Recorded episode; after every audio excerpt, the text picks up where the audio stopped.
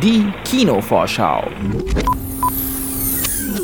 Mamma mia, mamma mia. Mamma mia, let me go. Beelzebub has a devil put aside for me. For me. For me. Ich werde kein Rockstar. Ich werde eine Legende. 1970, als Farrokh Bozara das zu seinen Londoner Kommilitonen sagte, wollte ihm noch keiner so recht glauben. Schließlich war der junge Mann aus Sansibar einfach ein Student, wie viele von uns auch. Doch schon kurz darauf sollte sich zeigen, dass er mit seinem Ausspruch recht hatte. Die Show hat mir gefallen. Außerdem schreibe ich Songs. Unser Leadsänger ist ausgestiegen. Das heißt, ihr braucht einen neuen. Er gründete mit Gitarrist Brian May, Schlagzeuger Roger Taylor und Bassist John Deacon die Band Queen und änderte seinen Namen in eben den, unter dem ihn heute so gut wie jeder kennt, Freddie Mercury. So dreht sich der Film Bohemian Rhapsody um die einzigartige Musik der Gruppe, die die größten Rocksongs aller Zeiten schrieb, obwohl sie anfangs kein Radio spielen wollte. Niemand wird uns im Radio spielen. Versuchen wir es experimentell. Noch eins. Nochmal. Wie viele Galileos willst du noch?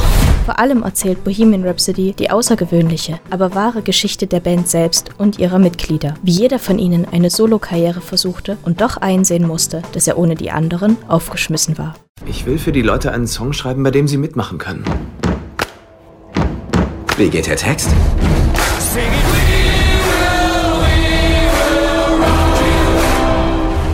Besonders das Leben von Freddie Mercury steht im Fokus. Gespielt wird das Idol der Rockmusik von Remy Malek, den ihr schon aus der Nachts im Museum-Reihe oder der Serie Mr. Robot kennt. In den 135 Minuten des Dramas geht es um Freddys innere Zerrissenheit, seine Versuche, sich mit seiner Homosexualität zu arrangieren und seinen Kampf gegen die unbesiegbare Krankheit, AIDS. Doch nicht einmal das sollte ihn davon abhalten, mit einem der legendärsten Auftritte überhaupt in die Musikgeschichte einzugehen. Das Konzert Live Aid 1985 sollte alles verändern.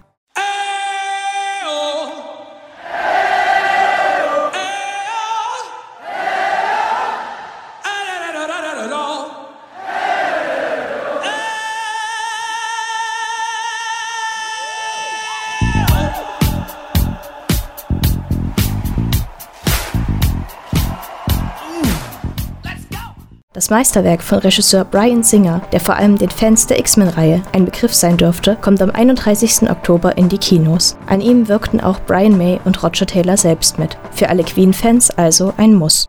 Du bist eine Legende, Fred. Wir sind alle Legenden. Campus Radio Jena.